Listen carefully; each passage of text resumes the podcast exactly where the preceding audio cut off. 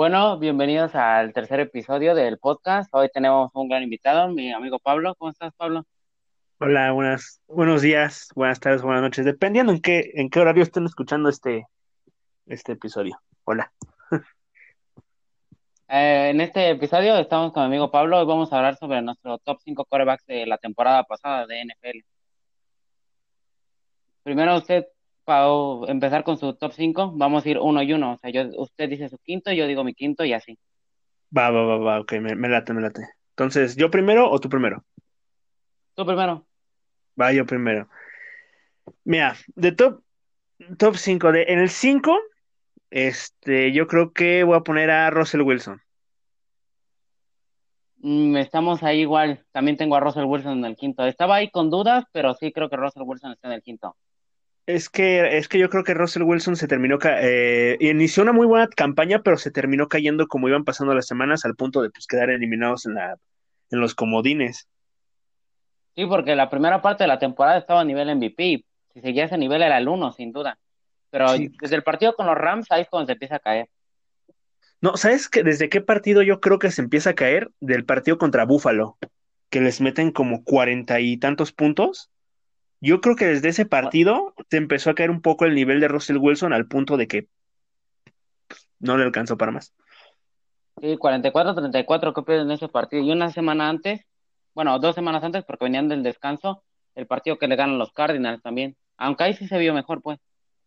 Sí, se, vio mejor, pero pues, híjole, híjole.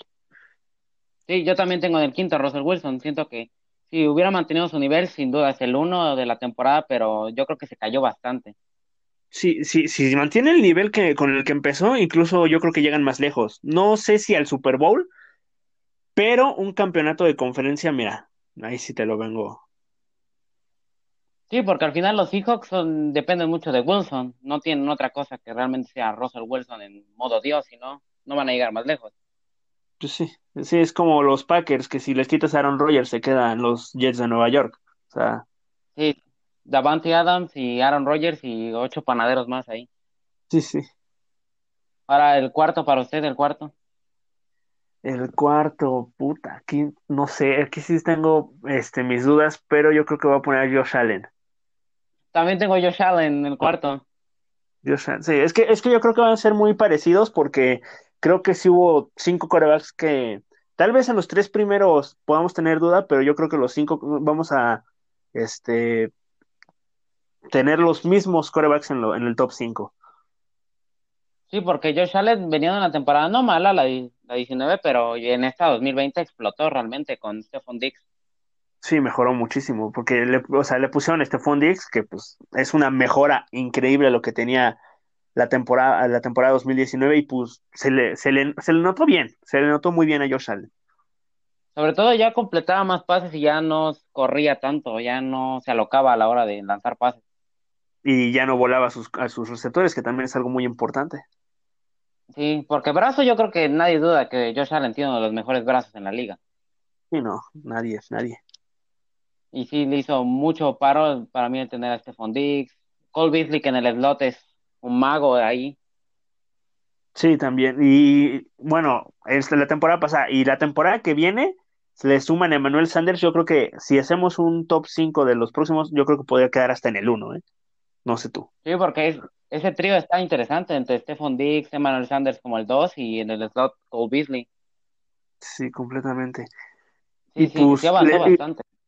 Sí, y les alcanzó para llegar al campeonato de conferencia, o sea, sí, o sea, fue un upgrade, un upgrade muy, muy cabrón. Digo, terminaron cayendo con un equipo que pues es mejor que Buffalo, pero pues no se les dio mal. No, no, la verdad no, no se les dio mal, sobre todo Josh Allen se le notó una mejora. Para mí sí tiene que ver mucho la Stephon Dix, pero sí es una mejora potente a mi parecer. Sí, sí, El 3 para usted. El 3, ah, mm, voy a decir que Mahomes, Patrick Mahomes. Tengo yo a Deshaun Watson. ¿Deshaun Watson? Ya tengo a tres no, Deshaun Watson. Ok, no, no tenemos los mismos en el, en el top, sin duda. Entonces, ¿por qué Deshaun Watson? Ah. ¿Por qué Deshaun? Porque siento que sí tenía panaderos al lado, sí tenía, porque Will Fuller tampoco es como que sea Adam y Adam ni otra cosa del otro mundo. Sí, no. pero siento que sí cargaba con el peso, me parece mucho como con Russell Wilson, sí parece que cargaba el peso de toda la ofensiva y era ese cabrón y ese cabrón. Pero como que había momentos donde Dishon perdía los partidos. O sea, el partido, si no me recuerdo, creo que es el de Colts, el que pierden en casa, es culpa de Dishon. Y teniendo en cuenta quién es el 1 y el 2, me parece que sigue una gran distancia. Y a ver usted por qué tiene a, Mahomes como el 3. Yo tengo a Mahomes porque, bueno, yo creo que tuvo una muy buena. Siempre, Mahomes siempre tiene sus buenas temporadas. Es un, es un grandioso coreback, pero yo creo que es un coreback de, de sistema, ¿sabes? O sea, no quiero decir de que un coreback un poco menor, o sea, tipo, ¿qué te gusta? Dak Prescott, sin ofender a los fans de los vaqueros, porque sé que se van a ofender, a un Kirk Cousins, un Ryan Tannehill, podrían hacer el mismo trabajo, pero pues si les pones las armas, les pones la línea ofensiva, si les pones lo que tiene Mahomes, yo creo que pueden hacer no lo mismo, pero algo un poco menor, parecido, por así decirlo. Y la temporada de Mahomes no me gustó tanto porque tenían un calendario muy fácil, en primer lugar. Luego súmale que este, sí, se lesiona en, se lesiona en playoffs, entra su suplente y pues lo hace, lo hace bien, no lo hace mal. Y ahí se queda demostrado de que te digo que es un, es un coreback de sistema. Y en el, en el divisional contra Búfalo, pues no, Búfalo no tuvo una, ah, no implantó mucha resistencia. Y en el Super Bowl, no fue culpa suya perder el Super Bowl, lo tengo clarísimo, pero sí siento que, pues, no sé, o sea, ¿sabes? Creo que, este, aparte de que, digo, le llegaban mucho, mucho, mucho, sí siento que hubo jugadas donde sí alargaba muchísimo, eh, se quedaba muchísimo con el balón y terminaba o en captura o mandando el balón a, a, a Meca Meca. Sí, porque sí, Mahomes sí tiene, me parece que sí es el mejor coreback de la liga, sin duda, pero tener a Andy Reid creo que se separan, la verdad sí le hace mucha ayuda tener a un head coach de ese calibre puede ser el uno o el dos de la liga sin ningún problema. Sí, sí, sin duda. Ahora el dos para usted. Tom Brady.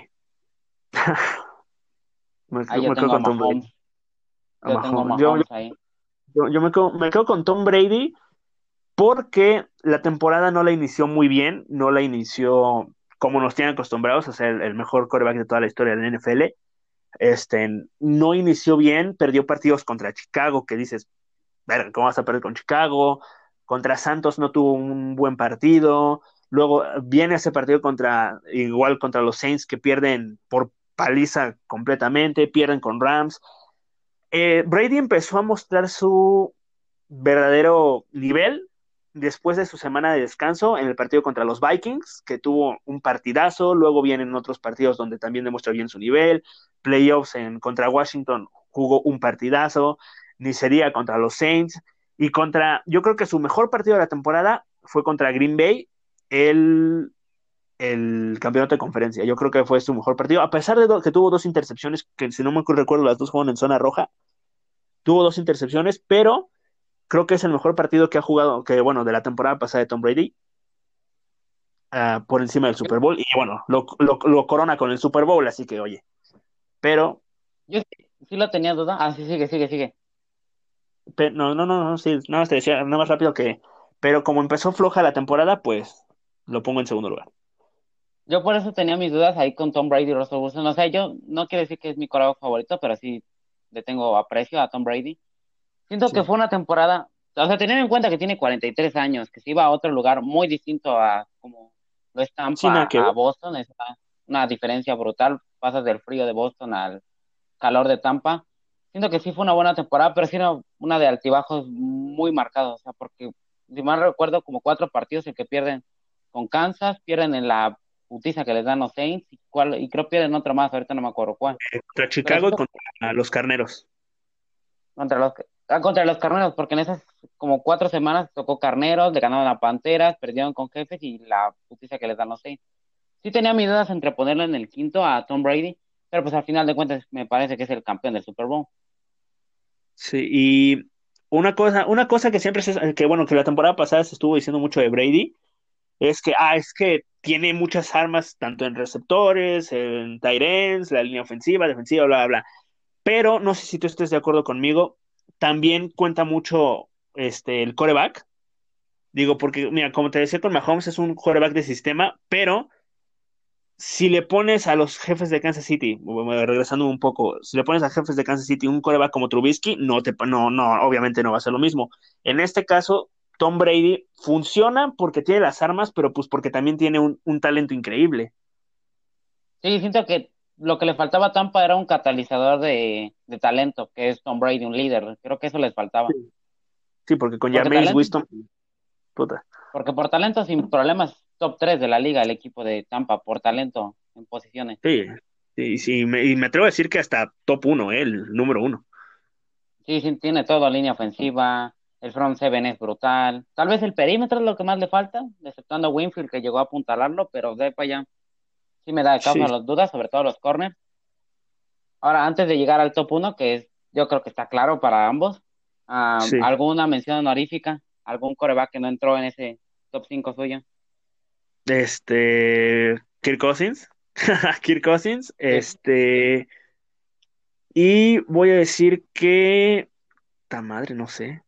Es que no, no puedo decir Drew Brees porque. De Sean Watson. Voy a decir que de Sean Watson. De Sean Watson. Herbert, ah, Herbert también tuvo una gran temporada, pero sí me quedo con Kirk Cousins y con, con Deshaun Watson, porque digo, como tú dices, Deshaun Watson, a, pesar de que no tuvo la gran temporada que tuvo con, no, no tuvo una gran temporada con su equipo, pues, oye, él, él era el que levantó a ese equipo, porque yo creo que sin él, los marcadores en los partidos yo creo que hubieran sido mucho más amplios, no lo hubieran peleado a Tennessee como lo hicieron, hubieran, incluso, me atrevo a decir que nada más un ganado contra Jacksonville y ya. Yo siento que sí es el peor equipo de la liga, si le quitas a Dishon, es sin duda el peor equipo de la liga. No tengo... Sí, sí. Yo sí, sí tengo en ese, como mención honorífica a Herbert, me parece que. Yo, yo esperaba cosas de Herbert porque es mi quarterback favorito de, de esa clase, más que Burrow y que Tua, obviamente. Creo que es mi quarterback favorito. Pero no esperaba ese boom, porque, porque sobre todo como entra, o sea, te dicen cinco minutos antes que vas contra, que tu debut va a ser contra Mahomes y compañía. Y o sea, tu primera iniciación es Mahomes. Y sobre todo con una... ¿Por qué armas tiene? Me parece que armas nadie duda que tiene armas. Sí, no, para nada. Tiene un muy buen equipo los Chargers. A diferencia de lo que podría ser Tua, ¿no? Que tiene... Ahorita ya va a tener armas, pero esta temporada sí tenía puro panadero. Sí, quitando a Parker, o sea, ¿quién más está? O sea, sinceramente no te conozco ningún otro receptor de, de, Delfines, aparte de Parker. Y el Tyren, este, Jessiki, que es bueno, pero bueno, sí. Y ahora sí, el uno creo que está claro para ambos, ¿no? Espérame, rapidísimo, nada más agregar rápido la otra mención honorífica, Kirk Cousins, aparte de que es mi coreback favorito toda la, de la liga, inició flojo como Tom Brady, pero digo, este, este, respetando las distancias obviamente, pero un, tuvo un, una segunda mitad de temporada increíble, digna de un coreback top 5 de la liga, este, pocas intercepciones, este, muy buenos partidos, regresando parte este, de atrás, peleando tú a tú contra este, equipos, acarreando a la, ofensiva, a la defensiva, porque la defensiva es una porquería, o sea, tremendo lo que hizo Kirk en la temporada pasada, al menos la segunda parte de la temporada. Porque realmente creo que Kirk es de los quarterbacks más infravalorados en la liga, ¿eh? Es que a Cousins, este, siempre se le, lo que se le, este, critica es que no tiene liderazgo, que no se no gana el partido importante entre comillas y su marca de 0-9 que tenía en Monday Night Football. Es, es todo. De ahí fuera. Tiene el 0-9 que le gana a los Bears, que se la quita, ¿no? Esa marca de 0-9. Le gana a los Bears y lo gana él, porque Dalvin Cook no corrió para nada. Digo, o sea, lo, lo pararon a Dalvin Cook, lo ganó él el partido. La verdad, un partido, ese sí lo recuerdo bastante aburrido, uno de los Monday Night más aburridos. O sea, los partidos de, sinceramente los partidos de Chicago contra Minnesota siempre son aburridos, o sea, no sé por qué lo siguen poniendo en Monday Night Ajá. El uno creo que está claro, ¿verdad? Sí. Sí, o sea, sí, creo. Claro. No, es Mitchell Trubisky sin pedos. Sí, claro, o sea, temporadón que a pesar de que lo, de que Foles lo sentó, yo creo que después de que se lesionó Foles tuvo una buena temporada y mete a Chicago a, playoffs. Ah, ya. Rogers es sin duda el uno de la temporada. No, sí, sin duda, completamente. O sea, por donde lo veas Aaron Rodgers. En primer lugar, jugar con panaderos no es fácil. Excepto Davante Adams es puro panadero. Sí, o sea, Valdés Scantling, me acuerdo que este, este, soltó balones importantes. Este, este Aaron Jones soltó un balón crucial en la, en el campeonato de conferencia en zona roja, si no me recuerdo. No, creo que fue ahí en su propia yarda, como 10 o 20. Sí, no. Sí, sí, sí, cierto, tienes razón, tienes razón, sí, cierto, sí, cierto, perdón. Y pues no es fácil. Y conseguir que cincuenta y tantos touchdowns en toda la temporada, este, contando playoffs. 50. 50, o sea, digo, no es normal lo que hace Aaron Rodgers, ¿sabes? Digo, se le desprestigia mucho porque no sé por qué se le desprestigia mucho, pero para mí Aaron Rodgers es el mejor, o sí, no, el mejor coreback de la liga sin problema alguno. Aunque sea de Packers, no me cuesta eh, admitir que es el mejor coreback de la liga. Sobre todo lo que tiene Aaron Rodgers es intercepciones lanza pocas realmente, o sea, es raro que intercepten. Sí, sí. Es que tuvo... Sí. Cinco.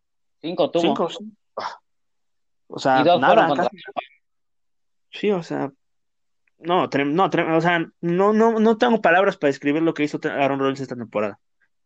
Porque a diferencia de los otros que ya nombramos, Russell Wilson tiene dos este, armas, o sea, tiene a a Metcalf, que Josh Allen tiene a Stephon Diggs, tiene a Beasley, Mahomes tiene a Tyreek Hill, a Travis Kelsey, y Aaron Rodgers me parece el, junto a Deshaun Watson, sí, de los corebacks tuvieron una gran temporada, pero con muy malos este, jugadores a su lado. Ajá, con muy malos, sí, sí, sin duda. Porque, pues sí. Porque, porque los puso como el uno de su conferencia. Sí, sí, y no, y no es fácil porque no sé, no sé si tú recuerdas tanto temporada 2019 como 2020, a los Packers se les, por, por el cambio de head coach, que porque no tienen receptores, que porque no sirve la defensa, que porque vino Jordan Love, que no sé qué, que bla, bla, bla, siempre los ponían en segundos de su división y peleando ahí por entrar en séptimo y, o, sexto de la, de, la, de la conferencia y pues ambos años, menos el, el 2019, ambos años quedaron primero y segundo de la, de la, de la NFC. Se quedaron a un paso de la, de la, del Super Bowl porque los dos equipos que enfrentaron eran mucho mejores, pero pues ahí estuvieron. No es fácil. Sí, porque llevarlos ahí, sobre todo en una conferencia tan peleada, porque no es una conferencia, no es como la americana y ahorita, pero me parece que sigue siendo muy peleada la, la nacional. Sí, es que tienen muy bueno, tienen muy todos los equipos, al menos todas las divisiones, tienen o tenían dos equipos que siempre están ahí peleando. Eh, el este, el este eh, tiene a Dallas y Filadelfia en su momento. el, al norte, Minnesota y Green Bay. El sur, Tampa Bay y Santos. La, la oeste tiene a los Seahawks, a los Rams, a los Cardinals y a los 49ers. O sea, son cuatro. O sea, cada, cada división tiene dos equipos mínimo que siempre están ahí peleando. Sí, yo creo que sin duda lo de Aaron Rodgers es una locura. Me, me, no será mi persona favorita en el mundo ni como los que mejor cae, pero sin duda yo creo que es de la, el mejor coreback de la liga esta temporada.